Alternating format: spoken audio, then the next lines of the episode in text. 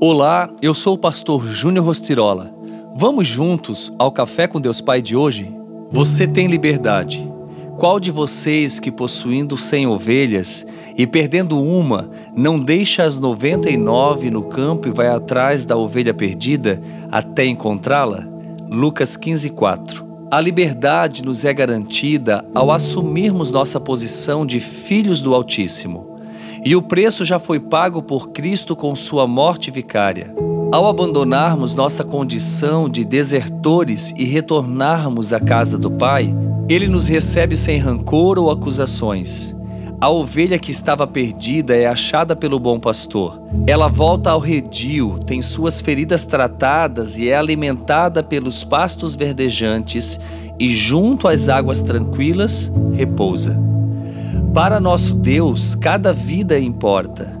Por isso, não é pelo fato de ter 99 ovelhas a salvo no abrigo que ele não deixaria de buscar aquela que se perdeu.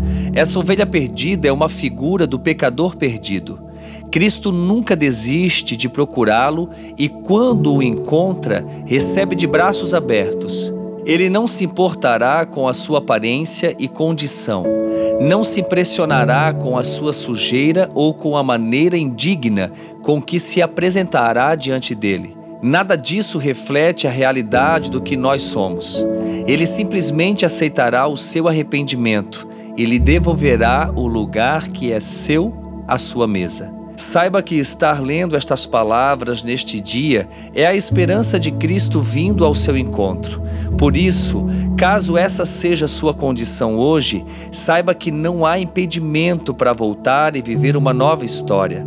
Você pode até se julgar indigno ou sem direito de merecer perdão, mas entenda que não há nada, nada que possamos fazer que levará o Senhor a nos amar menos.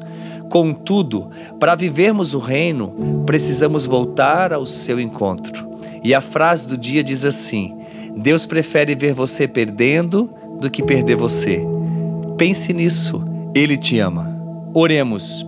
Pai, em nome de Jesus eu oro por esta vida para que ela seja livre do medo e de todos os sentimentos que aprendem. Senhor, que em teu nome ela venha reconhecer a tua soberania e dar passos firmes e certos na tua vontade. Que assim seja. Amém.